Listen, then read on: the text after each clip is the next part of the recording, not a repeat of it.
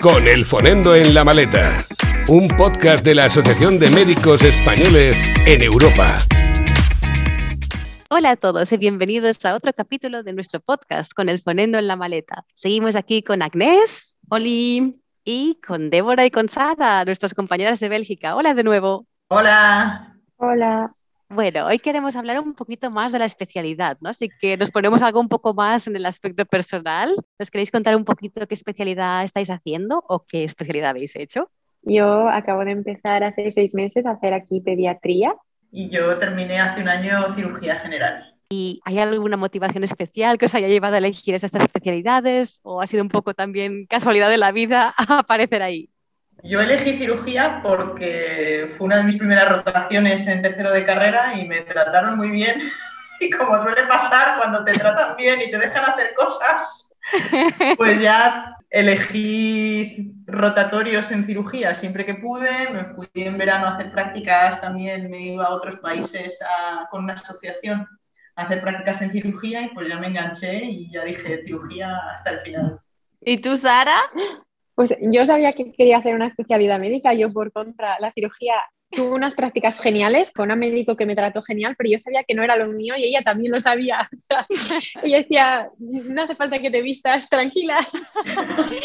Entonces yo sabía que no quería hacer una quirúrgica, sabía 100% que quería hacer una médica. También tenía mucho, mucho miedo a estar limitada, entonces sabía que quería hacer algo general porque tenía mucho miedo, pues yo qué sé, pasarme toda mi vida haciendo diálisis o pasarme toda mi vida viendo un poco lo mismo. Entonces sabía que quería algo general y entonces pues barajaba eso, medicina interna, pediatría, las cosas un poco más amplias. Luego había trabajado mucho con niños en un campamento en Estados Unidos y me vine aquí a Bélgica a hacer prácticas. Bueno, hice las prácticas en la facultad en España, súper bien, eh, de las dos especialidades, me seguían quedando dudas, me vine para acá, hice las prácticas de pedia y a las pocas semanas el jefe me mandó un mensaje en plan, oye, contamos contigo para la entrevista, estos que estuvieron contigo estuvieron muy contentos de las prácticas, no sé qué, no sé cuánto, dije yo sí, sí, sin problema. Y pues nada, y pues hice la entrevista y ya en la entrevista muy bien, el ya, ya estaba como, no pactado, pero ya en la entrevista él te estaba dejando caer que ya ibas a venirte aquí, en plan, bueno, no, hay que empezar a estudiar ya pediatría, no sé qué. Entonces, muy bien, muy contenta, la verdad.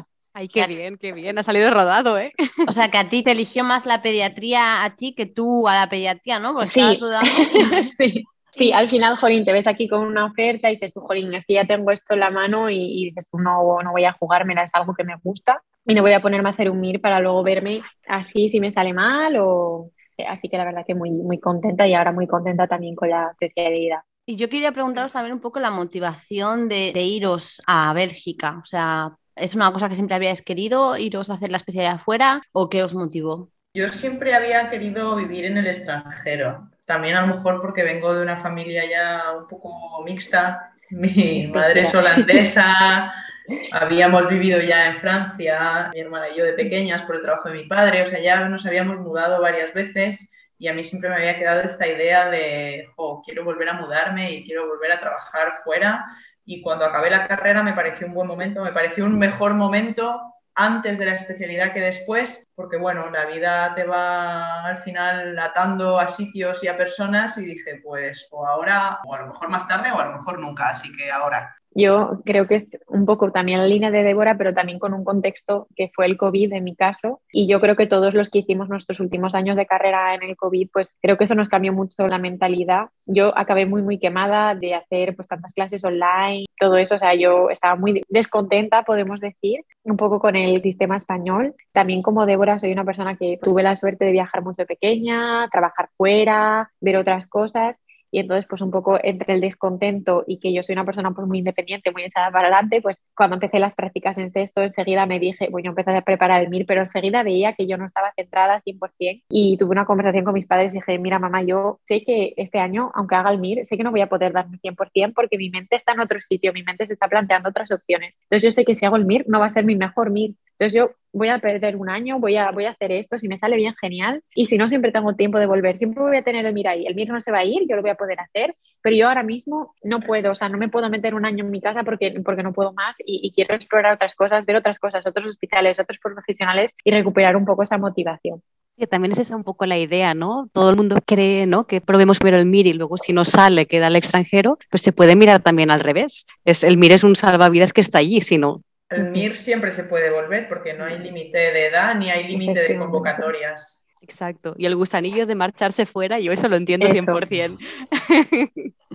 O sea, yo adoro Asturias, adoro el UCA, o sea, siempre he tenido profes de prácticas geniales conmigo, nunca he tenido ningún problema, siempre muy contentos conmigo, yo muy contentos con ellos, pero también notaba que si me quedaba en España, pues a lo mejor siempre iba a tener esa sensación pues de estar en casa y que a lo mejor pues no, no iba a ser tan challenging como yo pensaba y pues que a lo mejor me iban a hacer así un poco en la espalda y que no iba a ponerme tanto las pilas como que si viniera aquí yo, yo creo que estaría un poco más bajo tensión, trabajaría más y me esforzaría un poco más que si estoy más cómoda, tranquila, con profes que conozco o con médicos que ya conozco. Entonces eso también me llama mucho la atención, ver otros hospitales, cómo trabajan, otros médicos, cómo trabajan y ponerme un poco a prueba a mí misma. Y además yo creo que hay gente que tiene un poco de miedo de como perder las raíces, ¿no? O no tener tanto contacto con estar en casa o así. Pero yo creo que el hecho de vivir fuera también es un poco una combinación, ¿no? Te llevas lo mejor de ambos mundos, vas a casa y, bueno, tienes lo mejor, tus padres te cocinan, todo está limpio y luego te regresas a casa y tienes una súper buena formación, un buen trabajo, estabilidad, con lo que yo creo que es win-win.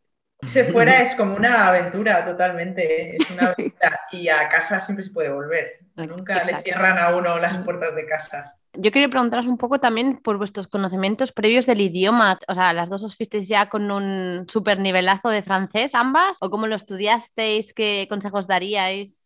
Yo tenía la ventaja de ya saber francés, que había vivido en Francia antes. Tenía la ventaja de conocer también el segundo idioma oficial en Bélgica, el neerlandés. Entonces, sí, yo no. Ahí no tuve Aquí que. yo a aportaros un poco de esperanza, que no sabéis todavía francés.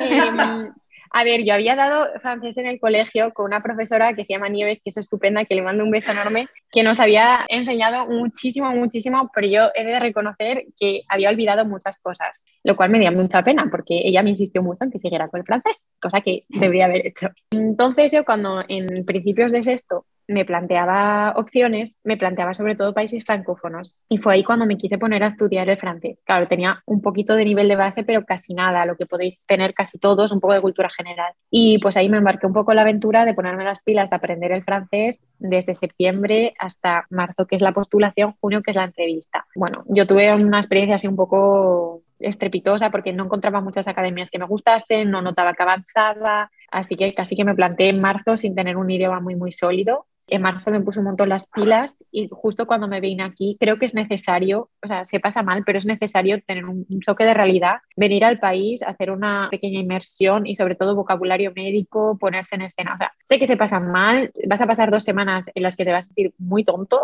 pero es necesario porque es que si no lo pasas mal, las vas a pasar mal en tus dos primeras semanas de residencia. Y yo creo que es mejor hacer un poco el ridículo como estudiante que hacerlo un poco más tarde. Entonces, que la gente no se preocupe, o sea, que vas a acabar aprendiendo francés, que se puede aprender francés en un tiempo relativamente corto, pero que en algún momento determinado va a pasar, o sea, vas a tener que enfrentarte al idioma, vas a tener que hacer un poco el ridículo, pero, pero no pasa nada, o sea, no hay que tener miedo de ese momento, no hay que querer venir aquí con un C1 y que to- todo esté resuelto porque no es así, porque vas a seguir teniendo dudas en la anamnesis y vas a seguir teniendo palabras y jerga que no vas a saber, que no hay que entrar en pánico. Eso pasa también con el alemán, os entendemos. Es que hay que pasarlo. Yo lo siento Sí, sí. mucho de arrancar la tirita, pero es que hay que pasarlo.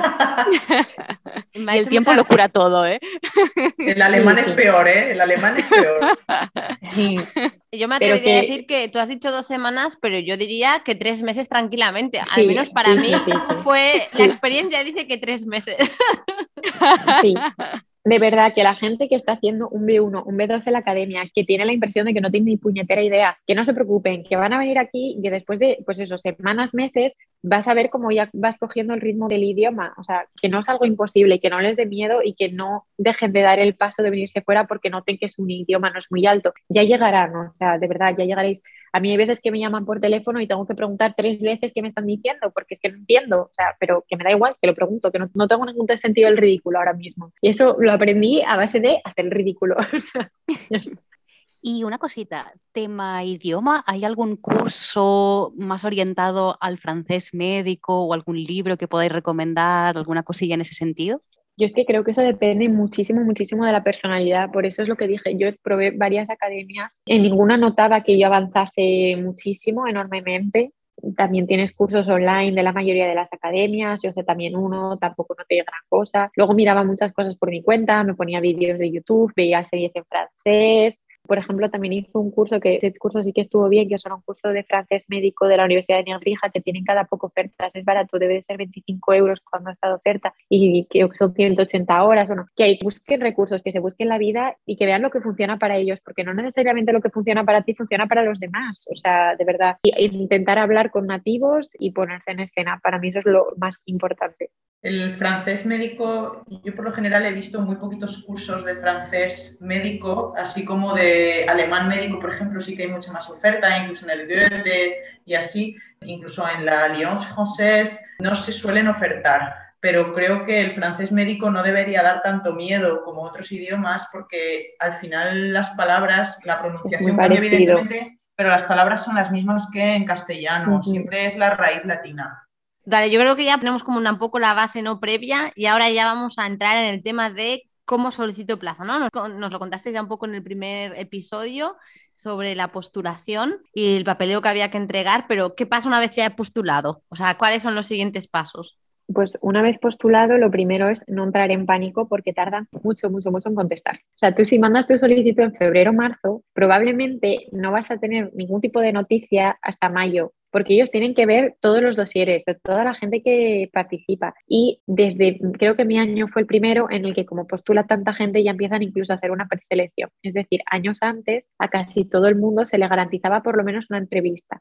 Y ahora, como es inviable, porque hay veces que postula mucha gente, pues se hace una preselección de dosieres. Entonces, claro, entre que vosotros postuláis febrero, marzo, y ellos tienen que ver todos los dosieres, reunirse ellos, seleccionar X dosieres que van a ir a la entrevista, pues eso, o sea, toma tiempo. Entonces, hasta mayo, junio no van a tener noticias. Sobre mayo, junio ya tendrán un primer email que les va a decir, pues oye, lo siento, pero después de haber revisado tu dossier no contamos contigo, no pasa nada, no es grave. O por contra, oye, te queremos invitar a una entrevista porque queremos conocerte un poco mejor y esta entrevista va a tener lugar este día, a esta hora, etcétera y pues entonces te presentas a la entrevista, que depende mucho de cada especialidad. Yo en pediatría fueron preguntas súper generales, sobre todo para conocerte a ti y a tu personalidad, pero sé que, por ejemplo, en anestesia a veces les mandan presentar un tema, etcétera. O sea, son entrevistas que dependen mucho de cada especialidad y después de la entrevista, pues ya una semana o dos semanas más tarde, pues dicen si se han aceptado o no. ¿La entrevista suele ser con el jefe de equipo? La entrevista suele ser con los jefes de servicio de los hospitales de la red de la UELB, normalmente. A veces no están todos, porque no todos pues, pueden estar todos los días o porque a alguien le ha surgido algo, pero normalmente el plan es que estén pues, un poco los jefazos de los hospitales más importantes donde nosotros vamos a acabar trabajando. Son los jefazos de la universidad a la que se solicita plaza, pero que forman parte de la comisión de esa especialidad en el ministerio. O sea, son los representantes ante el ministerio de esa especialidad para esa universidad. Una pregunta, ¿puedo aplicar a varias universidades a la vez? No, y si lo hicieras serías descalificado. Entonces, por favor, no queráis aumentar vuestras posibilidades porque os pueden pillar y podemos tener un problema. O sea, nosotros, por ejemplo, este año cuando salieron las listas de pediatría, hubo una chica que misteriosamente desapareció de nuestra lista y pues es un poco por eso, porque postuló también a otras universidades y eso no se puede. Creo que puedes postular a la ULB si eres extranjero a dos especialidades, a la Universidad de Lieja si eres extranjero a tres y el resto no sé deciros así de memoria, pero va, que no podéis postular a más de una universidad en todo caso y además comparten dosieres, así que por favor, cuidado porque jolín, no perdáis la oportunidad por hacer una tontería. Esta norma se publica cada año en la web. O sea que la norma está clara y cada año se sabe a cuántas solicitudes se pueden enviar. Y una cosa que yo, por ejemplo, no sabía, pero que muchos de mis estudiantes que están aquí les han repetido mucho, es que cuando postuléis a las especialidades, ellos también prestan bastante atención a que las dos elecciones que tú hagas, o las tres en el caso de los belgas, sean coherentes. O sea, no tiene ningún sentido, pues, por ejemplo, pedir, yo qué sé, pediatría y rayos. O sea, son dos cosas totalmente opuestas. Entonces, por ejemplo, puedes pedir medicina interna y geriatría, o puedes pedir pediatría y pedopsiquiatría, cosas de este tipo. Pero si, por ejemplo, ellos ven que son cosas que no cuadran mucho, pues ellos ya no lo miran muy bien. Y Débora, ¿cómo fue en tu caso la entrevista? Porque Sara nos ha contado un poco cómo es en cirugía. Mi entrevista fue hace mucho tiempo. lo primero. Entonces yo no sé de lo que recuerdo cuánto es real y cuánto es lo que a mí me hubiera gustado decir y me dije. Pero no, la entrevista en cirugía fue sobre todo bastante mm, incómoda porque eh, hace pues ocho años era un jurado todo de hombres, diez hombres sentados alrededor del candidato que se sentaba en medio del jurado y que se sentaba además ojo, en una silla mucho más bajita para estar también por debajo del nivel de ellos. Físicamente te sentías inferior, no solo intelectualmente. Y las preguntas pues eran bastante genéricas, o sea, era una entrevista bastante abierta en la que se te dejaba presentarte y defender un poco por qué tú eras un buen candidato y por qué querías venir a Bélgica. Luego, evidentemente, pues hubo un par de preguntas clásicas para la entrevista de cirugía, como ay, es que eres una mujer, ¿cómo tal vas a combinar la vida profesional y personal? Porque los hijos, porque tal, porque cuál. Eso, bueno, en cirugía es bastante típico, pero yo creo que en bastantes países. Confirmamos. Y por lo demás la entrevista pues fue eso, fue duro. Yo creo que ahora es diferente, ahora los extranjeros y los belgas tienen días de entrevista diferentes directamente. Hace ocho años nosotros pasábamos al final del día, después de todos los belgas, entonces pasábamos a las 7, 8 de la tarde nuestra entrevista, entonces se notaba que ya los jefes estaban cansados de estar ahí, no hacían mucho caso, entonces había como que buscar la manera de despertarles y crear interés en su candidatura. Pero bueno, no lo recuerdo como ni como una entrevista muy larga ni tampoco preguntas muy específicas. Yo tuve la sensación personalmente de que la decisión estaba casi tomada un poco antes de la entrevista mi entrevista fue súper breve y también la de todos mis compañeros, porque lo comentamos más tarde. Son entrevistas que duran entre 5 y 7 minutos, o sea, súper corto. Son preguntas súper genéricas, o sea, en ningún momento están buscando que des una respuesta wow, o sea, son por qué quieres venir a Bélgica, por qué quieres hacer la pediatría, que, bueno, cosas de este tipo. O sea, que en ningún momento es nada crítico, no estás aplicando a Google, ¿vale? Y yo durante mi entrevista, pues me hacían alguno de esos tipos de comentarios como que ya, ya estaban las cosas medio decididas, ¿no? Bueno, pues ya te enseñaré algún restaurante asturiano cuando estés por aquí, o bueno, ya tendrás que ponerte a estudiar pediatría dentro de poco. O sea, yo, yo creo que las cosas estaban bastante decididas. No sé si será así para los belgas, pero en el caso de los extranjeros, yo creo que ellos se conocían mi currículum de pe a pa, porque a veces yo intentaba meter ahí alguna bullita, cualquier cosa, comentarles algo de mi vida y él me decía, no, ya lo sé, ya lo sé, ya sé que estuviste aquí de este año a este año. Pero bueno, también he de decir que el jefe de PEDIA es un señor muy especial, es un tío bastante joven, bastante enrollado y que había contactado a muchísimos eh, contactos que habíamos puesto antes en nuestros papeles. No sé si es así en todas las especialidades, pero en todo caso, un aviso para los que nos estén escuchando, nada de poner nombres falsos ni números de teléfonos falsos, por favor, porque mi jefe habla todos los idiomas que os podáis imaginar y movió cielo, mar y tierra para hablar con todo el mundo que habíamos puesto en nuestro papel y, y demás. Así que tomaros en serio la postulación. En cirugía no se habían leído mi currículum, así que no dudéis en empezar vuestra entrevista haciendo un pequeño resumen de los puntos que queráis resaltar de vuestro currículum. Ahí adaptado a especialidad siempre. no, efectivamente. O sea, yo, por ejemplo, eso de Pedia es la experiencia que yo os cuento. Débora, como veis, es algo totalmente distinto. Yo conozco a gente que postula en anestesia que, por ejemplo, tuvieron que hacer un PowerPoint. O sea, que es un universo. No podemos hablar por todo porque ellos si me dicen, no, es que quiero postular a rayos. No sé decirte qué te van a decir en una entrevista. No sé si te van a poner un radiotórax para que lo interpretes. Lo siento. Te van a preguntar si te gusta el café. Eso te digo yo. Esa es la única pregunta que importa. ¿Cuántos cafés tomas al día? para anestesistas no está mal también, ¿eh?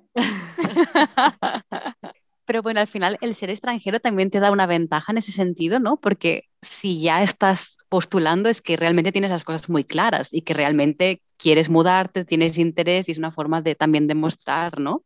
A ver, yo no diría especialmente que los extranjeros tienen ventaja, no sé si de fuera está de acuerdo lo de ser extranjero es un arma de doble filo, porque yo creo que cuando ya has venido aquí a hacer prácticas y ya te conocen, como fue el caso de Sara, que vino aquí ya a hacer prácticas, y entonces ella ya también pudo tantear un poco el terreno, estaban muy contentos con ella en la rotación, tuvo enseguida más contacto con el jefe que le dio un feedback muy positivo, entonces llegas a la entrevista de otra manera, pero no siempre es así, o si no has hecho prácticas aquí antes, llegas de verdad a ciegas y no necesariamente llegas con ventaja. De hecho, yo creo que precisamente al ser extranjero se te van a poner las cosas más difíciles, creo yo. Vas a tener que demostrar mucho más que un belga que vales, que tu carrera tiene calidad, que tus conocimientos tienen calidad, que sabes hacer cosas. O sea, los prejuicios existen en todas direcciones y uno tiene que demostrar que vale. Sí, o sea, yo creo que seguimos teniendo esa idea de que los médicos españoles son, son muy buenos, pero es un poco parecido en todos los sitios. Mis compañeros belgas también son buenísimos. En ningún momento se me ocurriría pensar que yo estuve mejor preparada cuando acabé la carrera que ellos. Diría probablemente que a la inversa. Tienen muchísima más experiencia que nosotros en muchísimas cosas, están mucho más puestos. Y yo creo que nosotros partimos de esa desventaja porque ellos también lo saben. O sea, eso se ve enseguida que nosotros estamos un poco más perdidos. Entonces, ellos apostar por un extranjero es tomar un riesgo. Entonces tienes que demostrarle algo. Sí que es cierto que hay especialidades que de poco a poco pues intentan dejar alguna placita para los extranjeros. Pues a lo mejor en pediatría si somos 15, pues dos somos extranjeros, en anestesia si son 25, pues tres son extranjeros. Eso no es una regla escrita, no está garantizado en ningún momento, pero es un poco así. Pues, pues hombre, en comparación con los belgas somos muchísimos menos y hay especialidades pues las que es muy difícil. Si hay una plaza de cirugía plástica, pues que sea para un extranjero va a ser algo inaudito.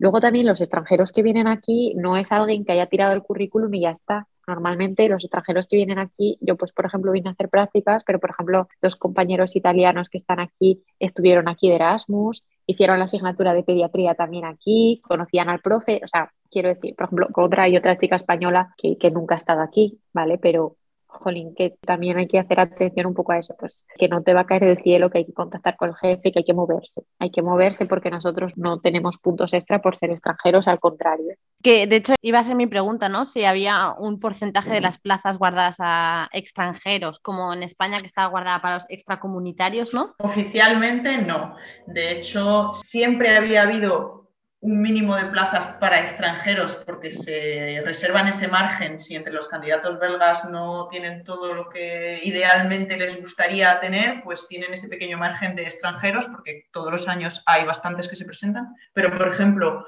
hubo hace dos o tres años un cambio en la carrera de medicina en Bélgica. La carrera de medicina pasó de siete años a seis y entonces en un año se juntaron dos promociones de la facultad. El último año que acababa en siete y el último año que acababa en seis se juntaron a la vez para presentarse a la residencia. Y ese año en muchísimas especialidades, claro, hubo bofetadas para tener plazas y aparte yo creo que extranjeros no hubo prácticamente en ninguna especialidad es una tendencia. Por ejemplo, hay temporadas de las que cogen extranjeros, por ejemplo, en los años más altos de pediatría, por ejemplo, en quinto, cuarto, sí que hay extranjeros, por el medio no hay ninguno y ahora al principio vuelve a haber. Entonces yo creo que eso depende, pues como dice Débora, de cómo está la situación con los candidatos belgas. Ellos pues a lo mejor pueden hacer el esfuerzo de dejarnos una o dos plazas, pero si tienen candidatos buenísimos no van a perder el tiempo. Y luego un apunte, las especialidades muy demandadas y las especialidades con pocas plazas son las mismas en todos los países. Sí, que eso es en función de, la demanda de especialistas, neurocirujanos, cirujanos plásticos, pediátricos, oftalmólogos, hacen falta menos por 100.000 habitantes. Entonces, siempre van a hacer falta menos especialistas y siempre van a estar más demandadas porque son especialidades relativamente pues o más cómodas o tan, tan, tan especializadas que de verdad son muy vocacionales. En las especialidades hay que ser muy bueno y te tienen que conocer. Porque si solo tienen una plaza o dos por año, a sus candidatos ya saben a quiénes van a elegir desde un año antes prácticamente. Y hay belgas que se presentan a la especialidad de cirugía plástica o de oftalmología o de neurocirugía dos y tres años seguidos hasta que por fin los cogen tenéis que tener en cuenta que los chavales belgas están aquí en prácticas durante la mitad de quinto y todos estos. Ahí se, se pasan casi un año y medio de prácticas. Durante ese año y medio de prácticas, si eres un poco espabilado, vas a intentar hablar con algún jefe que te vaya a hablar en tu candidatura. Y claro, esta gente, pues a lo mejor está durante todo un rotatorio detrás de un jefe en la especialidad que le gusta, pues a lo mejor haciendo el TFG con ellos, rotando con ellos, haciendo horas extras con ellos, publicando. Entonces, eso nosotros no lo podemos hacer desde España. Entonces, tenemos que también entender que si ellos tienen tienen una cierta seguridad con un candidato que han visto rotar, con el que han hecho un TCG, que saben que es serio, pues hombre, coger a una persona española que no han visto en su vida, pues es complicado, ¿vale? No es imposible, desde luego que no, o sea, aquí estamos de por y yo, pero también tenemos que ser razonables un poco con lo que pedimos, o sea, no, no queramos llegar aquí que no nos hayan visto nunca y ser neurocirujanos. Vale, yo creo que tenemos como ya la introducción, antes de adentrarnos más con la estructura de residencia, los años y todo esto, yo creo que este episodio es un poco más como para explicar en general la visión y yo creo que nos ha quedado claro, ¿no? Sí. Yo creo que ya lo dejamos para el siguiente episodio donde nos contaréis un poco más ya sobre vuestra residencia, la estructura y más detalles. Em, así que nada, por mi parte, muchas gracias de nuevo por estar aquí, por darnos vuestra experiencia y nos escuchamos en el próximo episodio. Muchas gracias a vosotras. Gracias. Hasta la chicas. próxima. Adiós. Adiós.